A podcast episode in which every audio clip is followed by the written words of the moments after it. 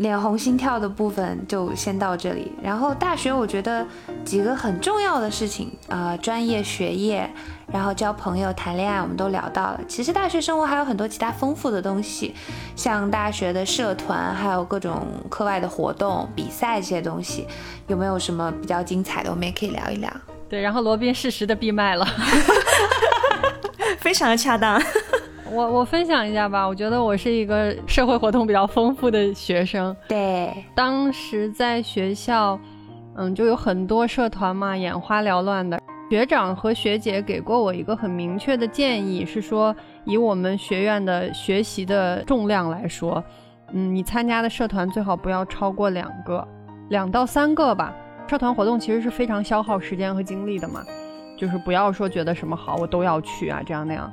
当时就有比较明确的目标嘛，因为大家还记得我讲的我要 当主持人的这个小故事，然后我就想进学校的广播台。嗯嗯，虽然我大学并没有上上这个我想上的专业，但是在广播台的经历我还是非常非常愉快和满足的。就是我觉得我的梦想通过其他的渠道实现了。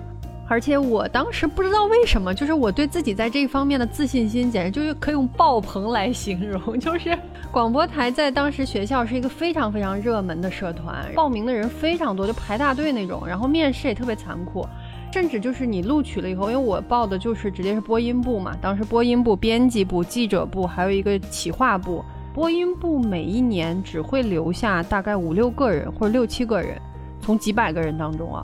甚至在你通过面试了以后，就是进入广播台以后，在长达一年的时间里，大家是一个淘汰制的，就是不断的在淘汰人，没几个月吧，根据你的表现就不断淘汰。然后因为广播台的节目就那么多，编制就坑就那么多，就是不能有太多萝卜。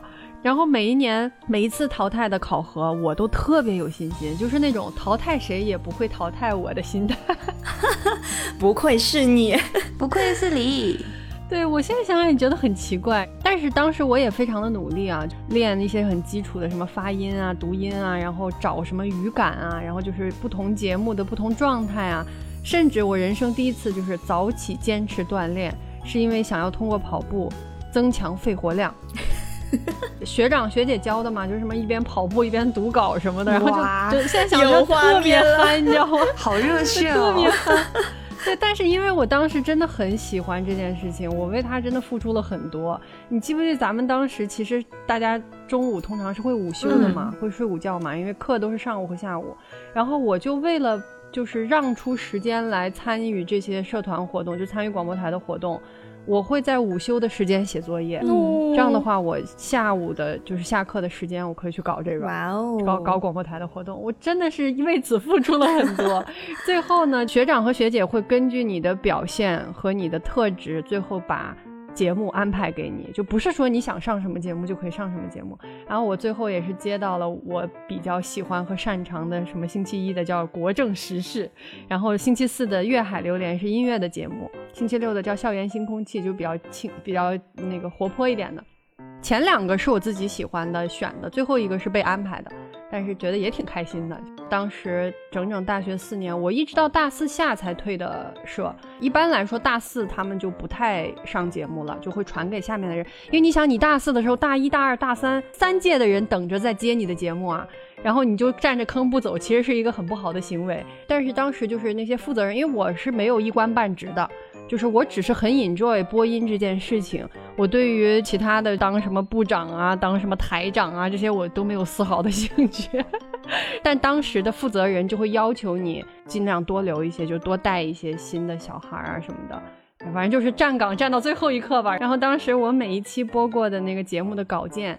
最早都是编辑和记者手写的稿件，后来就有打印的稿件，然后我都会很认真的去背稿，然后上面都写了很多标注，然后所有的那些文件的原件啊，就是 A4 的纸，我都留起来，然后毕业的时候就是好几个特别大的文件盒，然后最后都寄回家了，现在还留着，就是不知道这些纸质文件能保存多久，但是对我来说是非常美好和快乐的回忆。像我这种零社团经历的人，只能为米卡萨默默的鼓掌。对，然后在社团里也交到了很多很好的朋友，因为，嗯，你平时在上课，你只会认识到学院里同一个专业的朋友嘛。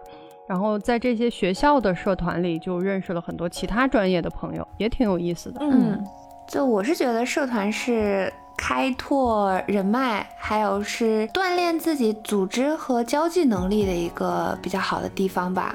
只是确实现在会有一些奇怪的社团的人，就像我们看到的张美玉学姐。我觉得是能看到一点那种影子的，这也是我后来就不是很热衷于社团。就我参加的是团委嘛，团委后面选举的时候，我觉得里面就有一些不是说真的想为大家好或者是做事的东西，而是说怎么样能赢得老师和有选票的那一些前辈的好感，给他们送礼或者是发动一些个人关系的部分。后来我就直接退出了。嗯，对，我觉得社团更有意思的是一些具体的事项，比如说你去画个画啊，对吧？你去弹个琴啊什么的。真的纯学生会我也没有什么兴趣的。但是我我是这么理解学生会这个事情的，就是我觉得学生会就是学校免费的劳动力啊，是是那个，要不然那个辅导员啊什么的，他们怎么能顾过来这么多事儿呢？你又得给同学组织这个组织那个，然后。学生会的头，我觉得一定程度上就是学校这个官方势力的代表嘛，所以他需要一些品学兼优的，然后也能够符合规则的人去做。就是当时我们那年的学生会的那个会长也是我的好朋友，现现在跟我们关系也挺好的一个女孩，就是品学兼优。嗯，我觉得是学校需要一个这样的角色。嗯。去做，去承担这个责任，去帮助学校的这种体制去分担一部分工作，我是这么理解的。因为你想，学生会干啥？给大家组织晚会，对吧？组织体运动会，组织活动，干嘛干嘛？老师，好家伙，老师多贵啊！雇一个辅导员要花多少钱？学生会都是免费的劳动力，对。就是现在像微博上曝光出来那种，就是很离谱的，啊就官威很大的那种，嗯，我觉得应该是少数。嗯，我觉得大部分的学生应该还是比较正常的，学生会也是比较正常，或者说没有那么离谱，没有那么夸张。嗯，就还是建议大家积极去尝试，但是到底要花多少精力在里面，还是要看你具体做的事情。就一定要是啊，我一直以来，他不管是对成绩还是对做的事都是这样，就是一定要是你觉得对自己有所帮助、有所建设的事情。当然，我知道有些人他的兴趣可能就在于这个人际关系，甚至是 政治方面的东西。有些人是有政治方面的野望的。OK，这样的人我是很崇拜的，请加油。对，请加油。就是选你觉得重要的东西，选你觉得值得为之奋斗的东西，没有什么对错之分。是的。还有什么其他的吗？米卡萨的，像我听说，我记得，对我记得他是有参加过校园十大歌手大赛。嗯。就是学校的社团活动，我真的参加很多。就是像广播台这种，是我主动参与进去，我是其中的一份子。然后其他一些学校的活动，像什么呃比赛啊，什么球赛啊，什么创业大赛呀，就其实我觉得我们学校活动还挺丰富的。嗯。然后我我当时最想参加就是校园十大歌手，好像应该每个学校都有十大歌手这种这种比赛吧。对。然后也是通过这个事情让我认识到，唱歌真的是一个。很基础的技能，这个世界上有太多唱歌唱得好的人了。是的，对。然后我当时大学四年，我参加了三次，我应该是大除了大一可能不知道不太清楚没有去参加，大二大三大四我都参加，然后每一次都是通过初赛，然后止步复赛。嗯，大四的时候呢，就我又到复赛了，然后我记得当时帅和画画。他们两个人就借了一个 DV，然后还跟那个学校星海艺术团，就是那个十大歌手的承办方嘛，跟人家走了后门，才溜进来看我比赛。因为复赛是不公开的，嗯，他们就走后门进来，然后就准备给我录像。哎，我说帅，不用这么隆重，我说决赛再录像也不迟呀。然后他非常认真的跟我说，这应该是你最后一次上台了，还是录上吧。了不起，然后就就是他们默默的观看了我两年都没有进过决赛，然后觉得嗯，你第三年你应该也进不了，然后我确实也没进。天，对，然后这个故事还有一个后续，就是最终实现了在学校大礼堂唱歌的这个梦想，就是到那个毕业典礼前夕的时候，我们的另外一个辅导员就突然找到我说，你要不要在毕业典礼上唱校歌呀？就是独唱哦，真的是独唱哦。对，就是，我真的是两眼放光。然后我也不知道老师是出于什么目的选了我，因为我肯定不是唱歌最好的人，对吧？我也没有进那个校园十大歌手，但可能就是因为我参加活动也比较多嘛，就参加系里的活动也比较多，就属于跟老师关系都也很好，有什么活动也都会让我去参与度多一些吧。总而言之，他就找到了我。然后我就特别开心，毕业典礼的那天，我就独唱、清唱、独唱了校歌，然后也不知道反正唱怎么样了，但自己还挺开心的。反正对我来说，我就是圆梦了，就嗯，对，完美。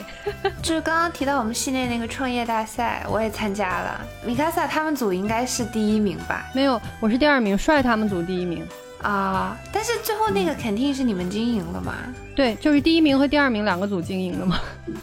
但那个比赛印象也蛮深的，反正就是我们做了一个创业大赛，就学校拿了我们教学楼下面原本经营餐厅的那一块地方，就他们把原本的那个承包餐厅的那个 vendor，就是承包商，给。就学校对他比较不满吧，应该是就想换一个承包商，然后可能想换一种风格去经营它，所以就以这个事情为一个主题做了一个创业大赛，就是让我们学院的学生去报名参加，然后拿出自己的方案来，就是我想怎么样去经营这个地方。学校的领导，包括还有这个餐厅经营的这个老板，还有一些其他的他们商界的朋友会来做评委，给大家的方案打分，最后会评奖。最后真的就像刚刚我们说的，会让第一名和第二名的两个队伍做一个这种学生经营团队，然后真的去参与到这个后来真的开设的餐厅的经营中。其实你想现在想想，其实就是学校开了个食堂，然后 让大家去打工，但是。但是这个事情发生在当时还是挺有意思的。其实我们后来也并没有参与到什么决策性质的那种层面的经营，只是我觉得是运营层面会多一些。嗯啊，你你就是在打理这个餐厅方方面面的事儿，但但是参与感很高啊，然后也会给你发工资啊，然后一个星期能挣个一两百块钱，我就挺好的，嗯，还挺开心的，嗯。那说到了去打工，然后拿了工钱，我们就可以讲一下我们在校期间最有趣的实习经历啦。说奥运吗？对，奥运对，嗯，哦，这是我们大家共同的回忆呢。是的呢，因为我们在校期间刚好赶到了二零零八年的北京奥运会。嗯，奥运会它的整个的餐饮服务是外包给了一个叫 Airmark 的一个公司，像一些服务人员、翻译人员这些，他会在中国去招募。所以，据我所知，他是在北京和北京周边，像河北、天津这些地方，就招募了很多学生来参与到这他们公司的工作中。我们就是其中的一批。然后当时这个艾马克公司的人就在我们学院去做了一个招募。我记得当时还有面试，还群面，那是我参加的第一个 面试。对，还有英语来着，因为他们的高管都是那个美国人吧，应该是。对对对对对，嗯。所以，相比他从其他地方招的那些纯劳动力的学生，我们学院的学生因为英语比较有优势嘛，毕竟是二加二的这种学院，所以我们还是担任了一些就比较重要的辅助性岗位的，像翻译，当然也有一些直接去做体力，直接去啥？做体力劳动。后来我们参加这个实习的学生们是被分到了不同的工作的地点和岗位。呃，有像当年在这个运动员村，就是所有的运动员居住的那一块区域划定出来，里面有专供运动员的餐厅，然后我们就在那个餐厅里去服务。还有在媒体村，就是供这些全世界各地的媒体机构、这些记者、这些工作人员住的那种地方，然后他们的餐饮也是单独的有一块，我们会有些学生在里面去做服务。我是分到运动员村的，我记得你俩都在媒体村，是不是？我在媒体村，我在 IBC，就国际广播中心。哦，嗯，听起来很高大上，其实也是在盛饭。反正服务内容是离不开饭就是了。对，端饭。当时我们应该是住在北京亦庄的一个什么青年公寓里边，其实就是围绕着奥运会的几大中心吧。大家被分配到了不同地方，这个分配应该是可能随机分配或者怎么样的，就大家都去到了不同的地方。嗯，我觉得我们当时因为其实是供应商的廉价劳动力嘛，他不是纯志愿者，他跟那种就是穿着那个呃很好看的套装的那种志愿者还不太一样。我们是真正就打工挣钱的，就是最后还是给发了工资的。但是这段经历还是挺值得的。我觉得第一点对我个人来说，就是那是我第一次连着上班两三个月吧，大概是。嗯，绝对是一个意志力的磨练。我当时整整上了三个月的早班，是凌晨五点半到下午一点半的班，你负责的是早餐和呃午餐的开始嘛。我作息就非常规律，我每天是三点半起床，然后坐最早的班车去 IBC，它叫国际广播中心，其实就在奥运公园里面，现在应该是改成了一个展览馆或者是商场吧，大概是它那个建筑现在还在。下班是一点半，然后就马上坐班车回宿舍，这个时候宿舍是没有人的，然后我就快乐的错峰睡觉，睡到晚上六七点的时候，正常班的同学就回来了，大家一起吃晚饭、聊天、洗澡、追剧。然后差不多十一点的时候再和大家一起睡觉，然后我三点半再起来去上早班。嗯，当时就是记得特别清楚，就是那个班车就是大轿子车嘛，然后每天都会在就是真的是凌晨的北京啊，从五环外吧开到北四环去。那个时候就会和运可口可乐的那种大货车并驾齐驱，那个大货车真的好大好大，那个上面有我一辈子见过最多的可乐，就超级壮观。但是，一般我一上车就睡着了。后来一直到就实习快结束的时候，有一次就是快到那个工作地方的时候，我突然就醒了，然后就看到了夜晚的水立方，就真的好美好美。以前就可能没有注意到，然后就第一次就趴在。凌晨的北京的车窗上，就一直在看那个，就觉得这是一个可能一生都不会忘记的场景。再就是，我觉得大家真的是真实的参与参加了奥运会啊，就是全世界最大的运动会，就是觉得好热闹。一开始没有特别深的感受，因为前期都在筹备嘛。但是真的到开幕式那天，因为开幕式是八月八号吧，对吧？但是其实对我们来说，我们整个六月份和七月份都已经在工作了，准备了很久。就是奥运会整个它运转了很久才正式开幕，嗯，然后开幕那天就是大家下班以后都没有回去，就在奥运公园里面等着看烟火嘛。就其实我们并不能进去那个开幕式，但是我们是在奥运公园的里面的。当时是在那个 IBC 的大堂里面有一个很大的电视墙，大家就坐在地上看那个开幕式，就那一刻真的是不由自主的会流泪。就觉得哦，这个事情好好，然后就好开心哦。还有很多国外的记者扛着摄像机走来走去，就会拍一下我们。我觉得对他们来说可能就是花絮吧。中国的工作人员啊什么的，就觉得还是你挺难得有这个机会参加了这这么一个赛事吧。我感觉听完三哥讲了之后，我觉得我们两个参加的不是同一个奥运会。哈，也没有啦，就是我觉得这是个人体质问题啊。我就是属于那种，你就算把我放到了一个非常。非常重大的，然后大家都在热闹的一个场合，我永远也都是活在我自己世界的那种人，所以 不愧是你。对，所以我本人在奥运会那一次的经历当中，最大的收获就是捡到了贞子，然后解锁了我自己一条重要的友情线。对，但是就算从这个角度出发，也是要鼓励大家有这种机会、有这种场合去做一定的 social，还是很必要的。那个罗宾是在运动员村，是不是？嗯，媒体媒体村。我是在运动员村的，我看不到前面的餐厅，我都是在后厨工作。然后有的时候你就会看到后厨的小朋友都一窝蜂的冲了出去，就是大家很激动的样子。这种时候就是有那种特别有名的呃运动员来吃饭了。然后最激烈的一次就是 NBA 的，他当时说是梦八吧，还是叫什么？反正就是 NBA 几个特别有名的球员。然后出现在了餐厅，就很多很多后厨的人，然后他们就找不到那个临时找不到纸笔，甚至就拿那个一次性的纸盘子冲上去就让人家签名。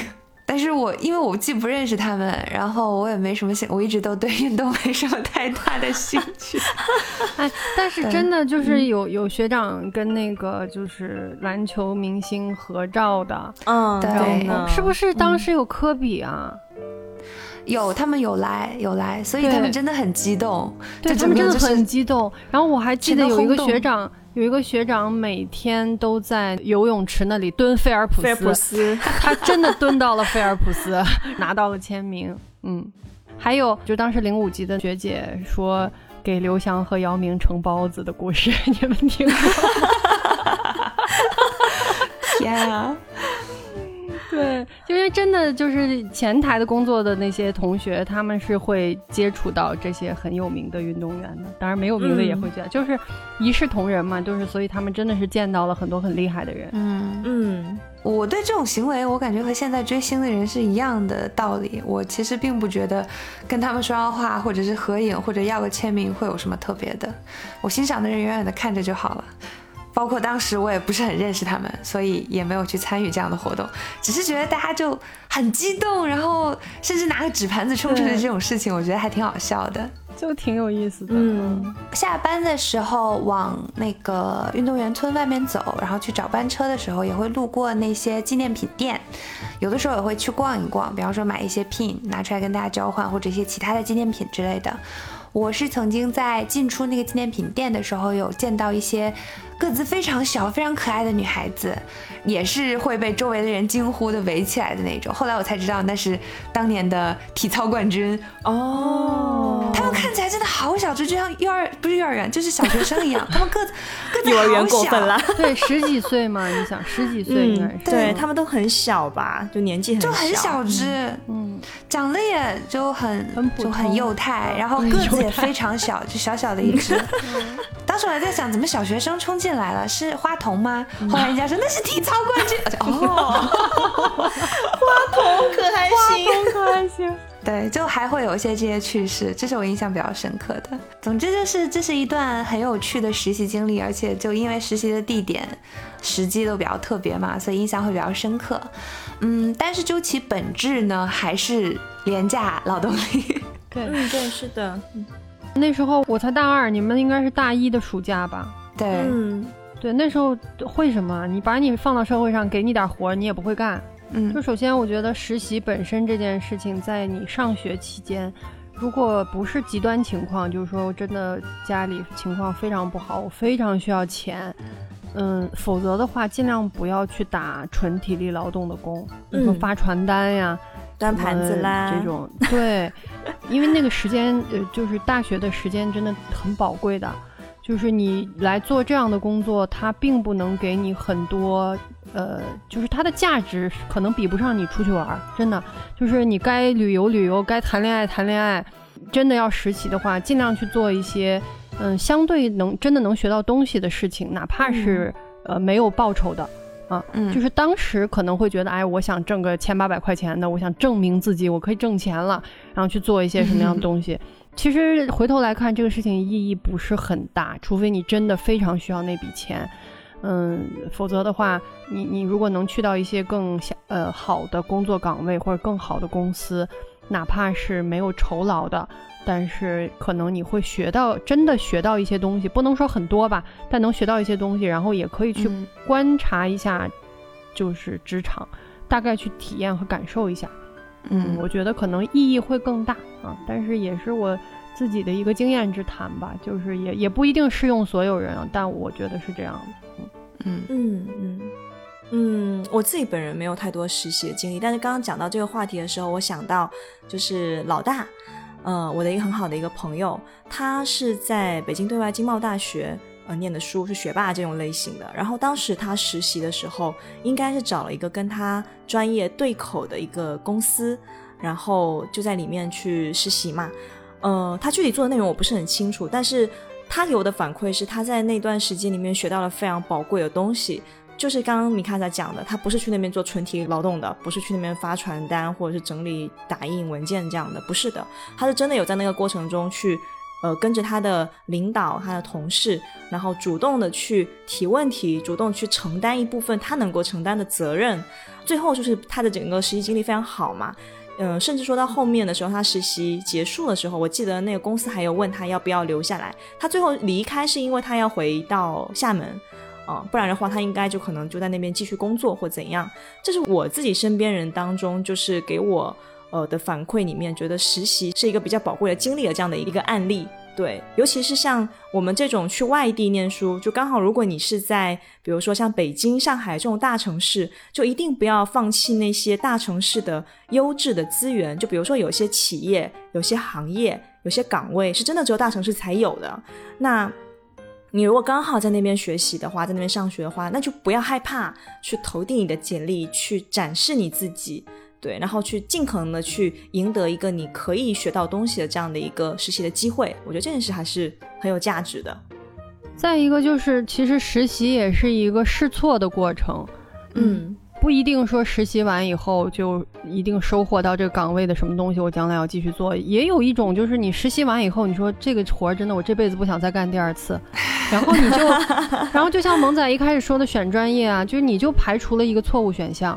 也挺好的，将来不要干这方面的事情，嗯，也是收获。因为现在很多大学毕业会要求你去签三方什么什么的，意思就是你毕业你就要去签一份劳动合同，然后当你去签了这个劳动合同，进了这个公司才开始接触这个工作的时候，你有很大的概率是不会喜欢他的。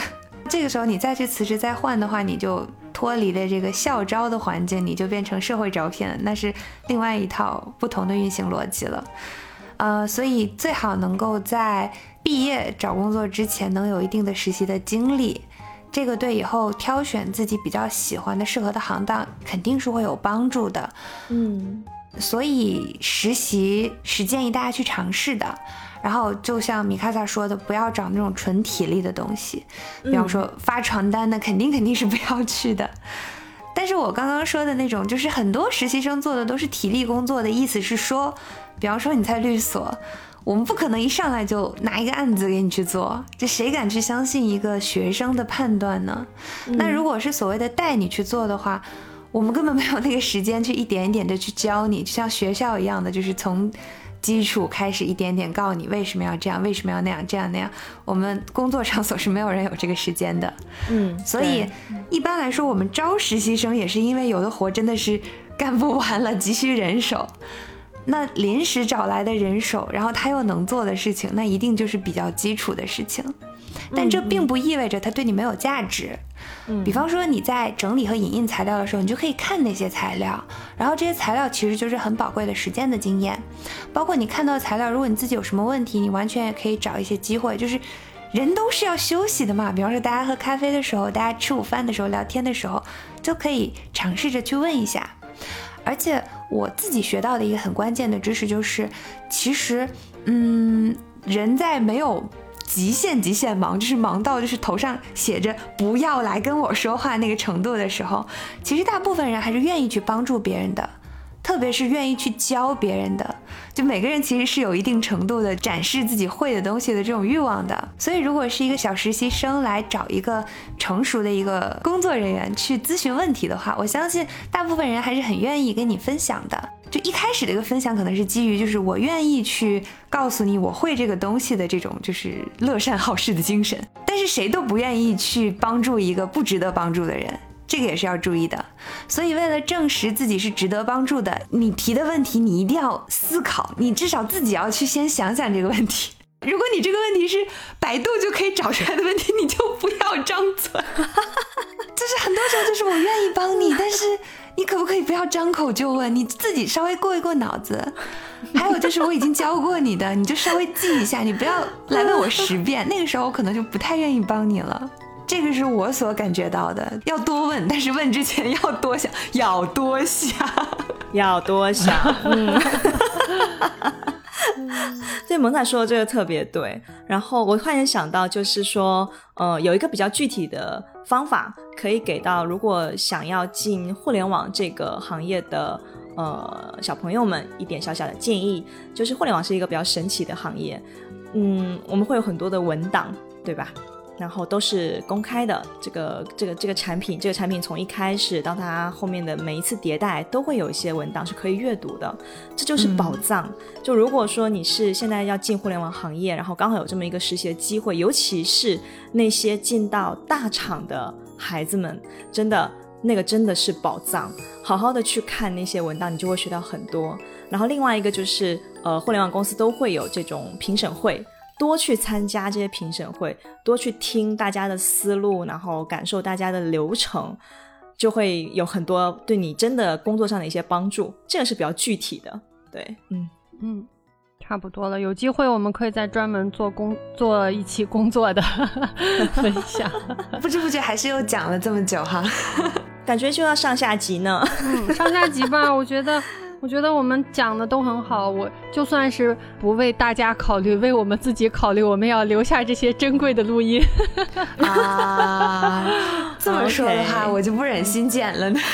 真的，多说两句。我现在对妙妙屋的定义就是，可能一方面我们想分享很多东西给大家，不管是开心的，还是有意义的，还是无意义的玩乐。就另外一方面，我觉得妙妙屋就像是。我们自己的相册一样，只不过它是一个音频的相册，就是一个很宝贵的记录嘛，沙雕人类珍贵音频记录。然后就很想把它都留下来，嗯嗯，但是对你看着办吧。没有，我懂，我懂，我懂，我懂。对，蛮好的呀，蛮好的呀。我觉得这样就够真诚嘛。我们真的是在讲自己内心的事情，一方面是讲给。别人，但是其实更多是讲给自己的，嗯，对。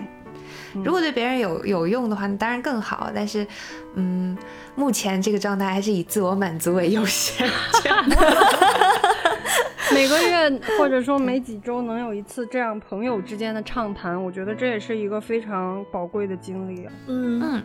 进到结尾环节的时候，还有一件最最最重要的事情，我还是要反复强调一下，就是安全问题。嗯，同意。就是大学阶段是有了可能你人生中第一个自由自在的时光。嗯，但是自由的另外一另外一面，就是很可能会遇到各种各样你以前从来没有考虑过的危险，就各种意义上的危险，包括在宿舍使用违禁电器的危险。对对对，是的，是的。就是安全问题，一定一定一定要注意。然后，哪怕你说有一些逆反心理，不想跟父母去交流的东西，可以多和身边的朋友或者学长学姐交流一下。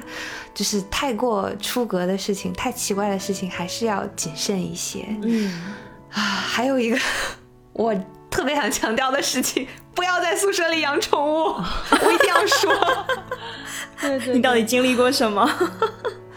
我没有经历过什么，但是我觉得。就被养在宿舍里的宠物真的好可怜，嗯，哪怕就是不是养在宿舍里，我现在觉得团子跟着我一直搬家也是一件很可怜的事情。那大学它注定是一个就没有办法待很久的地方，那你在那里又养小动物，那毕业之后小动物该怎么办？很多学校里流浪的猫猫狗狗都是之前的学生们养的动物，然后毕业了就丢掉了呀。对，很可怜的。学校不是不让养小动物吗？偷偷的，有人会偷偷养啊！米卡萨，你知道咱们学校有人养过萨摩吗？在寝室里面，男生寝室里面养萨摩耶，真的假的？是哪个年级的？离谱！不知道是哪个年级的。对，就嗯，我听到这个这个事情的时候，我真的内心是崩溃的。你对所有人都不负责，就只是满足了你自己的一部分的私欲。但事实上，我相信养宠物的那个人自己应该也很崩溃。他可能买的时候并没有想到这个东西会那么臭、那么烦、那么多毛。要在宿舍里养宠物。听到了，听到了，两只耳朵都听到了。嗯，反正大学还是一个就要和很多人 share 一些公共空间的一个地方嘛，所以对对，就是还是要征求大家的意见，该遵守的规则还是要遵守了。嗯。嗯嗯，呃，我们在节目一开始的时候有给我们的嘉宾们提三个问题嘛？那在节目的最后，我们就揭晓一下火象三傻自己针对这些问题的回答吧。那我们在大学时期最大的收获是什么？最大的遗憾是什么？以及如果有机会能够对大一的自己说一句话的话，你会想说什么呢？嗯，我最大的收获就是收获人生中非常非常非常重要的友情，然后大家现在都还是很好的朋友。也经历过甜甜的、没有怨念的恋爱，所以我觉得我的青春非常的完美。嗯，然后最大的遗憾就是对即将到来的艰难和挑战就毫无自知，没有防备，盲目自信。然后在在很长的一段时间里面，真的活成了一个快乐的却很不清醒的小傻瓜。所以，如果可以跟大一的自己说点什么的话，我会说。请你要花更多的时间思考一下自己的责任和自己的将来。就罗宾娜，要多想，要多想，不可能的，不可能的，我觉得不会的。你的罗宾听到这句话的时候会挖鼻孔啊！听到啦，听到啦，两只耳朵都听到啦，什么东西？然后继续去玩，对，继续去玩，继续去谈恋爱，没有问题的，嗯。好呀。那米开三呢？嗯，我最大的收获，我觉得是在大学期间建立了很强的自信心和自我认同的勇气。嗯，现在看起来会觉得有点傻，但是我觉得那个就是我我我心目中青春就是很好的样子，没有什么后悔的。嗯，然后最大的遗憾就是不要和原本在走友情线的好兄弟发展任何超出友谊的支线。谢谢。我懂了。呃，请大家自行脑补这个故事。然后最后一个问题，最后一个问题，我采访的时候我都没有采访人家，因为一开始我只看到两个问题。啊，没事没事，就如果可以和大一的自己说点什么，就没啥可说，就那样吧，说了也不听。好真实，好洒脱，我的天！我的话，我最大的收获就是，真的是收获到一定的勇气，靠自己的选择去选择一些我想要的东西。比方说，去决定要出国，要选择自己想去的专业，甚至包括后面选择自己想尝试的工作，那一切的开始都是大学的种种经历给我的。在那以前，我都没有考虑过这种可能性。嗯，最大的遗憾就是刚刚说的啦，我就觉得我应该在选专业的时候更坚定一点，还是应该把自己想尝试的东西尽可能的去争取去尝试。我当时真的是没有任何反抗的，就认可了这件事情。好吧，你说不学就不学吧。如果能跟大一的自己说点什么，就是 这个其实是吐槽的，就我也是觉得就说了他也不会听的，因为当时已经那样了。但是如果真的可以说的话，我，会跟自己说不要出国，快点买房，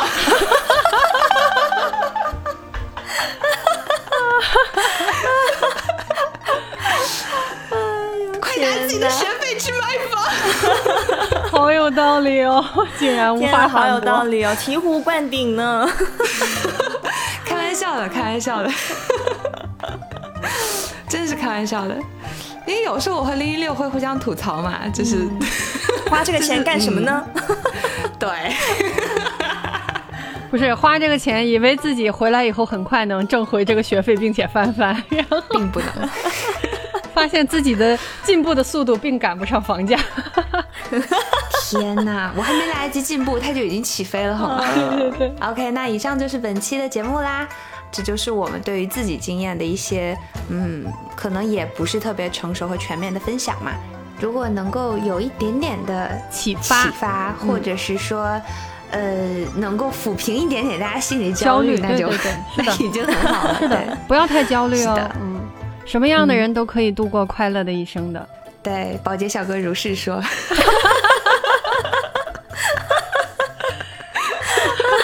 那以上就是本期节目啦。如果你有什么关于大学生活的想法，想跟我们分享的话，或者说你现在正在为一些特定的问题迷茫的话，欢迎通过评论留言，或者是给我们的邮箱写信的方式跟我们交流沟通。嗯，我是射手座的萌仔，我是白羊座的米卡萨，我是狮子座的 Robin。那以上就是本期节目啦，我们下期再见，拜拜，拜拜，拜拜，结束，終わり。节目的结尾部分放上所有采访的完整版，感谢参与采访的朋友们，谢谢大家。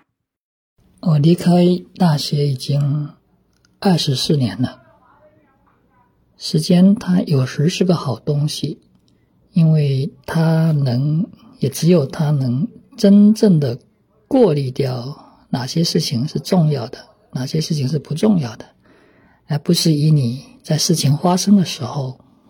去设想的很多事情，大学或者刚毕业的时候，觉得哎呀，肯定记一辈子呢。但好像后面也就越来越淡，越来越想不起来了。嗯，那留下来的呢，可能就真的是挺真实的。毕竟经过时间的验证嘛。问我大学最大的收获，我是北京交通大学的。学校还不错，但是那时候的宿舍条件可不好，没有空调什么的。然后好像要住很多人，真的有十二个人。那这十二个人呢，就是一个小小的小社会的缩影。虽然我初中就一直寄宿，初中的时候还是读书啊，还有人也还小，所以没有多大感受了。大学也不算是一个真正的社会，但毕竟宿舍的哥们每个人的人格已经基本成型了，所以最大的收获呢是在这大学里头呢，跟这些人从进宿舍的第一天开始就特别坦诚的，坦诚到基本上打起来的那种状态，一路处了下来，慢慢就学会了人跟人之间那种包容吧，还有互相的一种欣赏，还有一些不去。太过于考虑自己的情绪，还是更多的从大家彼此的利害关系去出发去处理事情。最典型的就是有时候你知道一个人，你都明确感受到一个人好讨厌，好讨厌，很多很多缺点，但是不知道为什么一起共事下来，最后还是挺舍不得的。出了社会完以后呢，有的这个铺垫呢，确实在后面的很多很多的这个跟人相处的事情上呢。都给我奠定了一个基本的色调嘛，就是我刚才提到的，我能够包容，能够欣赏别人，能够更多的看到别人的优点，而不是缺点。最大的遗憾，其实就是在学习上没有特别的拼全力。那时候有个错误的错误的想法，一是觉得大学的课程好像过于理论，没什么用，脱离实际；二呢是认为说活到老学到老嘛。总是一辈子都可以学习，但实际上呢，这二十几年过来，我知道就一直在遗憾那样好的氛围，那样低的压力，拿着父母的钱去学各种各样的知识，不一定是专业啊，因为图书馆里头都觉得好多书没看，没有没有没有去看，没有去借到呢，那种好日子确实不可能再出现了。然后呢，学不过这种东西呢，在后面的生活里呢。我不知道别人怎么样，反正我还是觉得很多地方会让我好像失去了一些支柱，失去一些支撑。不过以后可以考虑再老一点的话，可以考虑读老年大学。是最大的收获。来吧，遗憾，我遗憾我大学时候，等会儿还没想好，遗憾我还没想，我一直在想遗憾。嗯，啊，想一想，想就是你脑海中浮现出的第一个遗憾就是你的遗憾。嗯。太大了，但是是遗憾是是没有好好学习吧？哦，嗯，最大的收获是收获了一个完整全新的自己。嗯，没有了。再说一遍遗憾，刚我说话了。最大的遗憾，最大的遗憾是没有好好学习。上大大学的你最大的收获是什么？啊，我觉得最大的收获就是，嗯，有很多谈得来的朋友，然后还有一个我最爱的老师。嗯，最大的遗憾呢？最大的遗憾可能就是我们那年有一些特殊的情况，然后没有穿上学士服照相。大学最大的收获是什么？收获了一个老公。最大的遗憾呢？遗憾是我写论文的时候还没有查重机制，没有没有没有登学信网查重，所以呢就没。对，我们的那个论文是直接就教授看了 OK，然后做答辩就可以了，不用。这为啥是遗憾啊？那个就没有经历过你们那些来回来去改的那种感觉。OK。如果把大学的定义扩充到研究生的话，那么最大的收获应该就是当年毅然决然拿着室友的破木吉他去学琴了，以及后来和几个同样热爱摇滚的小伙伴去毛看一场场演出的经历。那段时光很大程度上奠定了我们后来学习三十二号乐队以及对音乐的热爱的基础。那么最大的遗憾应该就是当年打球不小心把膝盖半月板扭伤，从此告别篮球赛场了。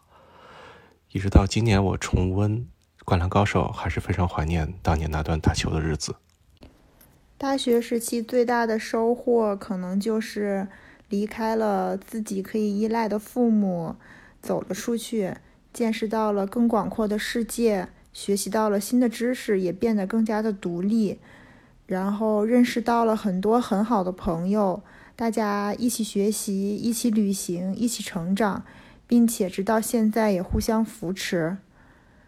遗憾的话，当时看来是没有什么遗憾的，如果是现在看来的话，那应该就是。为什么当时没有开一个股票账户，买入一些谷歌、Facebook、Amazon 的股票？如果是当时买的话，我现在应该就可以当米虫了吧？明明自己就是一个商科学生，却一点这种想法都没有。嗯，老师都要哭了。大学里边，学生时代最大的收获就是，呃，尝试了冒险，懂得了犯错。大四的时候，忽悠一个投资人给我们投了五百万人民币，我们做了各种各样的尝试，犯了很多错误。这个确实还是很大的收获。最大的遗憾就是没有在有整块时间的时候能精通几项体育运动，比如说网球啊、高尔夫啊什么的，游泳啊。确实，这个现在也没有时间。嗯，大学期间最大的收获是谈了一场高质量的恋爱。当时的另一半给我打开了魔法世界、游戏世界还有篮球世界的大门。最最最最最重要的是，认识了一群非常非常好的朋友。嗯，最大的遗憾是。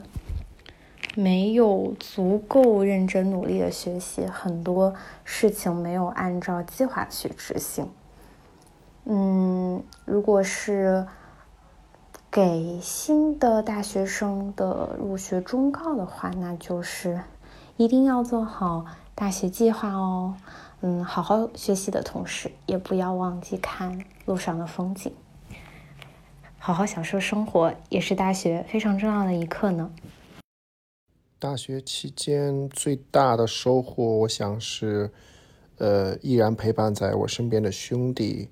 而最大遗憾，嗯，应该是没有读够足够多的书，拓展自己的这些知识面啊。嗯，那如果回到大一，想对大一的自己说的话，我希望是多做一些尝试和做一些不同的事情，因为那时候的我是试错成本最低的我。大学最大的收获就是不用住宿舍，出了校门口就有这个那大海啊、沙滩呢，是不是还能回家吃饭？嗯，有什么遗憾呢？遗憾可能就是没有尽早的减肥啊，少帅了很多年。给大学的自己一句忠告啊，一句忠告，那就是不要干设计。